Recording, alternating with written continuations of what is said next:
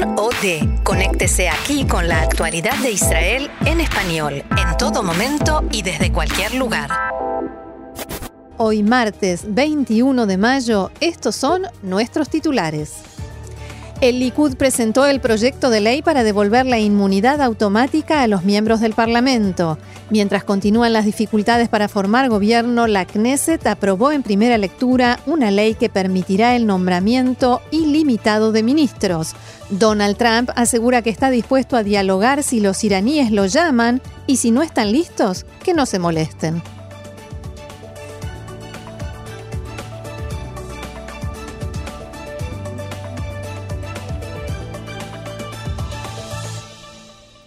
Vamos entonces al desarrollo de la información. El parlamentario del Likud, Miki Zohar, presentó en la Secretaría de la Knesset la propuesta de ley para devolver la inmunidad automática a los miembros del Parlamento que estuvo vigente hasta el año 2005. De acuerdo con la ley de hoy en día, un miembro de la Knesset no goza de inmunidad, pero tiene la posibilidad de solicitarla ante la comisión de la Knesset. La nueva propuesta de ley propone justamente que sea al revés, o sea, que los parlamentarios tengan inmunidad automática y en caso de que la Fiscalía pretenda llevar a alguno a juicio, la comisión de la Knesset deberá aprobar la remoción de su inmunidad. No se espera que esta propuesta de ley sea incluida como parte de los acuerdos de coalición. Ante esto, el número dos de la lista azul y blanco, Yair Lapid, anunció el comienzo de lo que llamó la guerra por la democracia y agregó que Miki Zohar es el parlamentario más personalmente cercano a Netanyahu y que no hace nada que no provenga de una orden directa del primer ministro.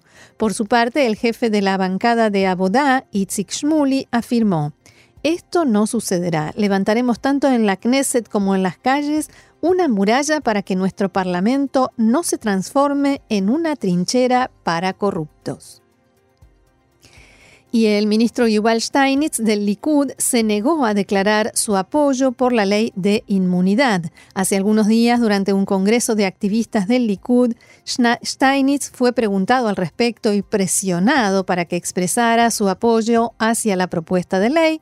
Sin embargo, el ministro se abstuvo de manifestar eh, su respaldo y dijo que evaluará las cosas en su debido momento y tras conocerse todas las características de la misma. Además agregó que espera que no haya necesidad de esta ley, ya que las acusaciones contra el primer ministro se desvanecerán en la audiencia previa.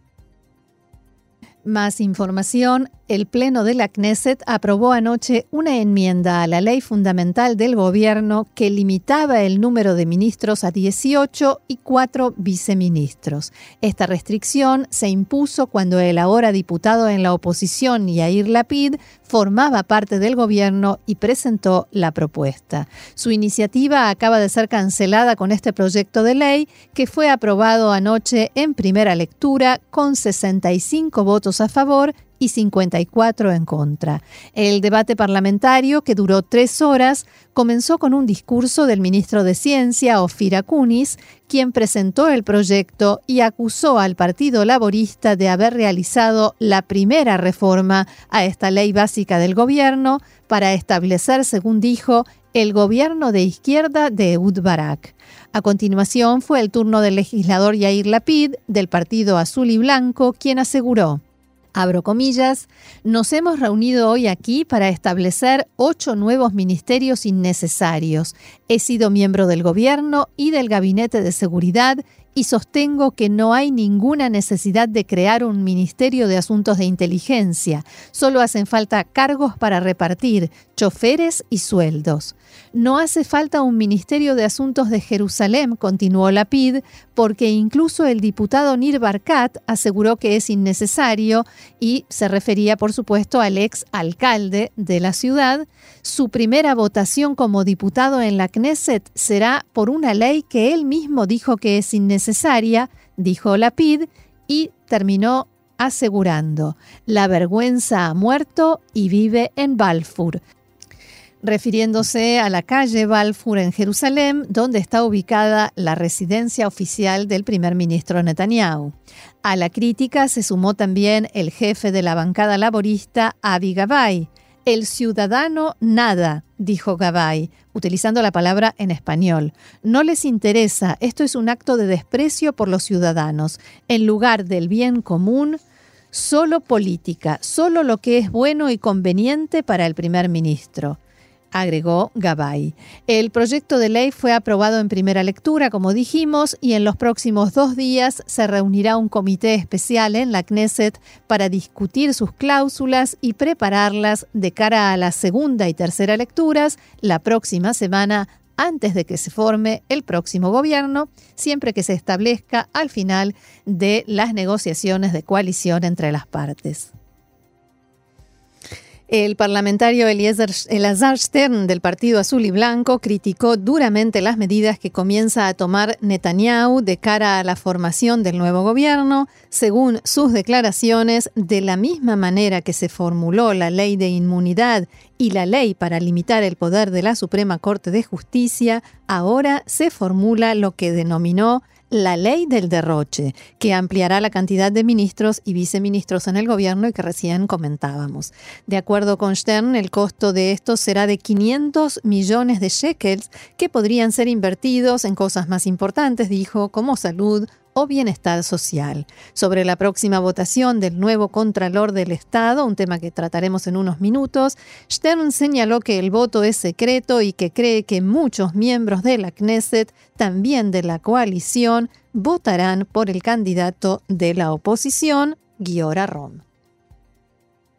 El primer ministro Benjamin Netanyahu y sus abogados defensores solicitan postergar la audiencia previa a juicio por un año entero en vista de la envergadura de las causas en las que el mandatario fue investigado y es acusado de los delitos de soborno, fraude y abuso de confianza. Los abogados alegan que necesitan ese margen de tiempo para prepararse adecuadamente para el proceso en el que tratarán de persuadir al asesor letrado, Abihai Mandelblit, para que cambie su decisión de procesar a Netanyahu en las causas conocidas como 1000, 2000 y 4000. Mandelblit y el abogado defensor de Netanyahu, Amit Haddad, están en conversaciones para llegar a una fecha consensuada para celebrar la audiencia con el primer ministro. Se estima que en el Ministerio de Justicia tienen intenciones de aceptar aplazar por unos meses la audiencia del primer ministro en la que se decidirá si llevarlo o no a juicio. Aunque el apoderado de Netanyahu, el abogado Amit Haddad, había pedido, como dijimos, postergar la audiencia por un año, desde el sistema judicial afirman que la solicitud fue enviada a pesar de saber de antemano que le sería denegada. Y el candidato de la coalición para Contralor del Estado será Mataniau Engelman, quien fuera director general del Consejo de Estudios Terciarios y director general del Technion. Su candidatura fue presentada en la noche de ayer a último momento en la Secretaría de la Knesset. El primer ministro Netanyahu retiró su apoyo a la candidatura de la abogada Michal Rosenboim. Del otro lado, el candidato de la oposición será, como dijimos, Giora Rom, quien fuera general en Tzal. La votación en la Knesset para elegir al nuevo Contralor del Estado se realizará en dos semanas. Entre tanto, fuentes de los partidos ultraortodoxos indican que Netanyahu retiró su apoyo hacia la candidata Michal Rosenboim debido a que el activista de izquierda Eldad Yaniv expuso en Twitter que mantiene una relación amistosa con ella. Yaniv expuso esto durante una discusión por medio de la red social Twitter que tuvo con el hijo del primer ministro Yair Netanyahu. Desde el Likud niegan estas acusaciones y alegan que Netanyahu decidió dar su apoyo a Engelman para el puesto de Contralor del Estado con el objetivo de unificar a la coalición en torno a un solo candidato y evitar así luchas internas. La información tiene que ver ahora con el acuerdo del siglo, este, esta propuesta de acuerdo de paz palestino-israelí de la administración Trump y jamás expresó su oposición a cualquier medida económica, política o de otro tipo para implementar el llamado Acuerdo del Siglo. El portavoz de Hamas, Fauzi Barhum, pidió a los países árabes que se posicionen del lado del pueblo palestino y les ayuden a confrontar el plan estadounidense. El rechazo de Hamas se suma al del primer ministro de la Autoridad Palestina, Mohamed Shtaye, quien dijo hace unas horas que la solución del conflicto es política y que no aceptarán un chantaje, en sus palabras, en referencia a la propuesta de un foro económico en Bahrein que, según informaciones reveladas ayer, es parte del nuevo plan de paz de Estados Unidos para Oriente Medio. El secretario general para la Organización de Liberación Palestina, Saeb Erekat, también aseguró que no han sido contactados para asistir a esta reunión y que la administración de Trump ya está implementando la parte política del plan, como en Jerusalén, los asentamientos y los refugiados, entre otros temas. Por su parte, el enviado especial de Donald Trump a Medio Oriente, Jason Greenblatt, publicó esta noche un mensaje en su cuenta de Twitter en el que expresaba a todos aquellos que aseguran que el acuerdo del siglo es solo económico, les digo, afirmamos desde el principio que el elemento económico no existe sin el político y el elemento político no tendrá éxito sin el económico. No crean en los rumores que aseguran que el programa es solo económico, porque no lo es.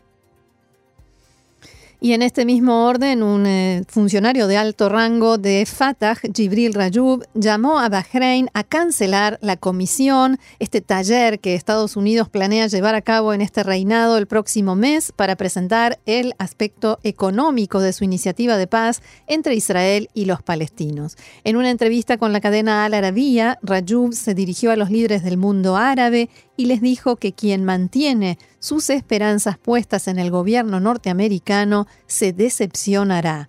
Abro comillas, ¿Quién es el líder árabe que se atreve a hablar de paz sin Jerusalén y sin la mezquita de Al-Aqsa? se preguntó Rajub durante la entrevista.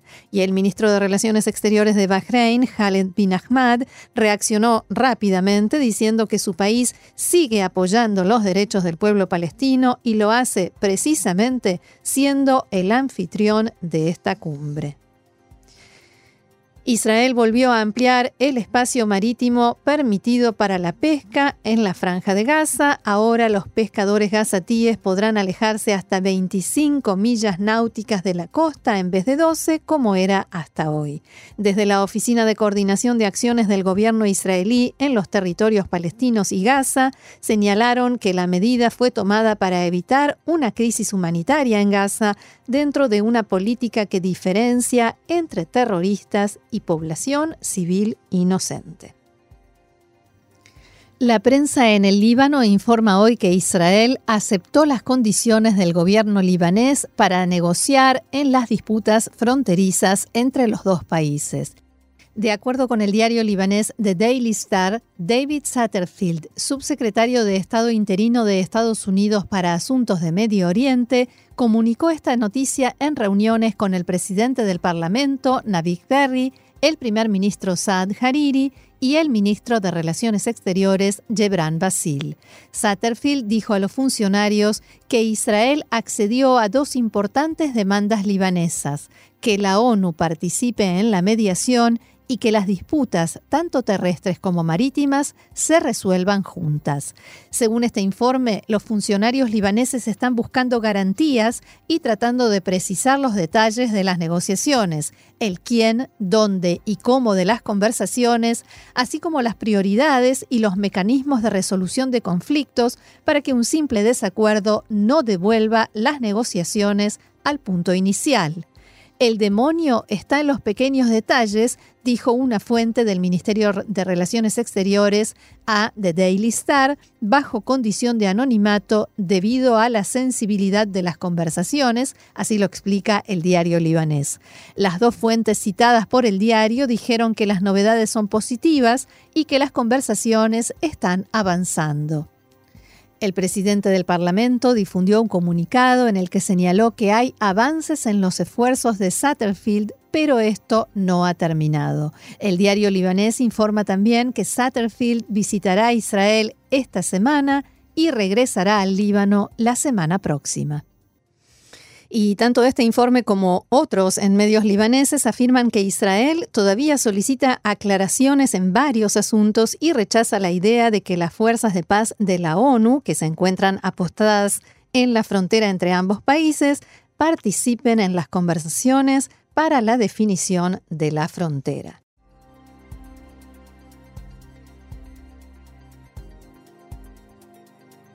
Cientos de miembros del, Congreso estadounidense firmaron una carta dirigida al presidente Donald Trump en la que expresaron que Estados Unidos debe seguir involucrado en los acontecimientos en Siria. En la carta, firmada por más de 400 diputados y senadores, tanto republicanos como demócratas, se manifiesta que Estados Unidos no puede abandonar a sus aliados en la región mientras estos estén bajo amenaza y que el apoyo norteamericano es ahora más importante que nunca. Además, expresaron su profunda preocupación por las actividades de grupos extremistas en Siria y llamaron a Trump a ejercer presión sobre Rusia, Irán y Hezbollah para limitar sus acciones en Siria.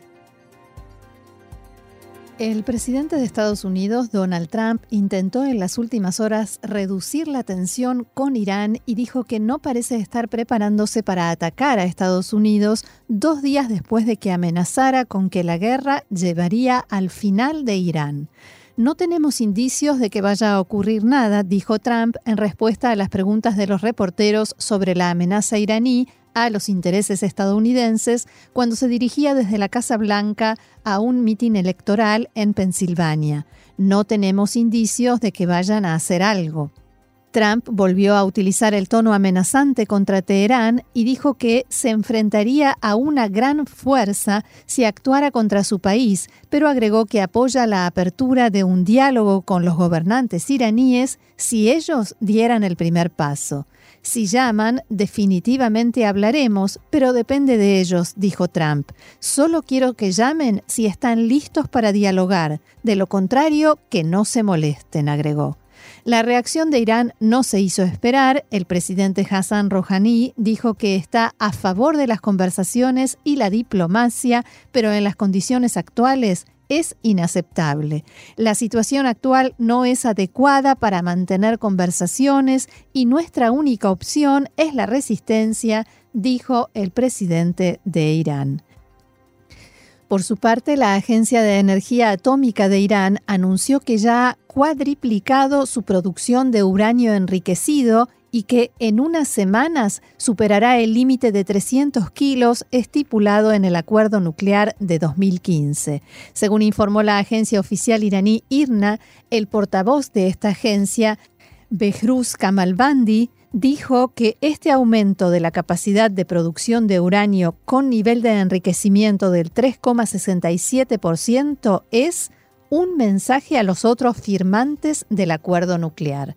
El funcionario hizo estas declaraciones en el marco de una conferencia de prensa con periodistas que visitaron el complejo de enriquecimiento en Natanz. Si los europeos quieren que la capacidad de producción de Irán permanezca en este nivel, deberían tomar las medidas necesarias, dijo el portavoz de la Agencia Nuclear de Irán.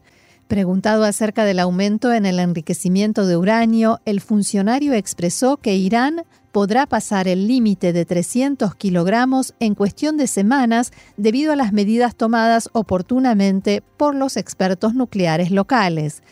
Tenemos las capacidades necesarias para ello y el jefe de la agencia nuclear, Ali Akbar Salehi, dijo que podemos comenzar el enriquecimiento al 20% dentro de cuatro días si el Consejo Nacional Supremo de Seguridad lo aprueba, palabras del portavoz de la Agencia de Energía Atómica de Irán. Las defensas antiaéreas de Arabia Saudita interceptaron en la tarde de ayer dos proyectiles lanzados por las milicias hutíes de Yemen cuando sobrevolaban la provincia saudí de la Meca. La embajada saudita en Washington informó en un mensaje publicado en Twitter que, abro comillas, las reales fuerzas de defensa saudíes han interceptado dos misiles hutíes de fabricación iraní y aseguró que ya son 213 los misiles y drones utilizados por los hutíes contra zonas civiles en Arabia Saudita. La televisión Al Arabia, propiedad del Estado saudí, había informado previamente que varios testigos presenciaron la intercepción de dos misiles balísticos sobre las ciudades de Jeddah y Taif. El primero, según esta fuente, estaría dirigido hacia la Meca, el primer lugar santo del Islam. Los hutíes se apresuraron a desmentir que sus misiles apunten a la Meca y aseguraron que Arabia Saudita busca con estas afirmaciones conseguir apoyos para su guerra en Yemen.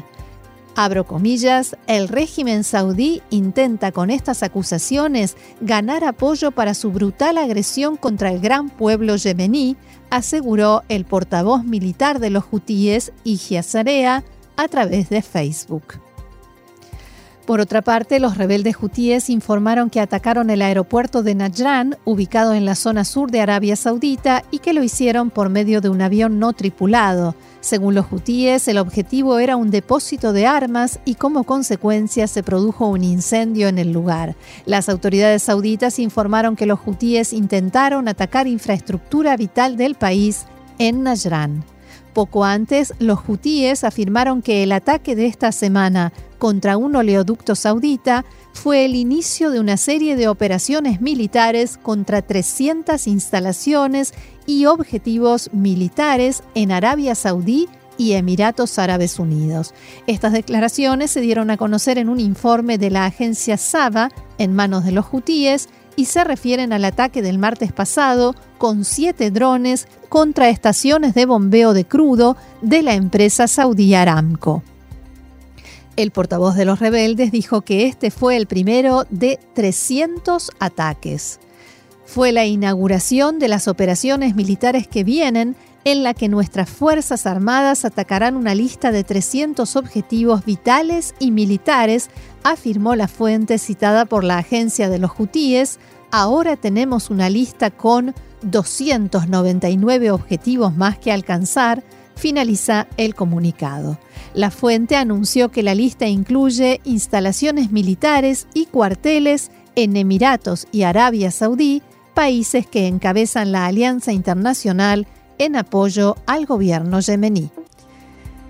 Una última información antes de que se nos termine el programa. Tzal cambió el formato de los formularios a quienes se enrolan en el ejército y ahora, en vez de estar escrito padre y madre, se formuló como progenitor 1 y progenitor 2 con el objetivo de incluir en ello a los hijos de parejas homosexuales. La decisión fue tomada luego de muchos años de lucha por parte de una ONG de padres homosexuales llamada Padres Orgullosos. Desde esta organización declararon en respuesta que la decisión demuestra que Tzal, el ejército israelí, avanza al mismo ritmo que la sociedad de Israel, al tiempo que los políticos se quedan atascados en el siglo pasado. Y no nos vamos sin enterarnos lo que nos dice el pronóstico del tiempo, marcado ascenso de la temperatura y mañana más calor todavía. Las máximas pronosticadas para lo que queda del día, en Jerusalén 33 grados, en Tel Aviv 28, en Haifa 29, en Beersheba 35 y en Eilat 41 grados centígrados. Hasta aquí nuestro encuentro de hoy. Muchísimas gracias por haberlo compartido con nosotros una vez más. Nos reencontramos mañana a las 2 de la tarde, hora de Israel, aquí en Cannes, Radio Reca en español, Radio Nacional de Israel. Que tengan una excelente jornada. Shalom.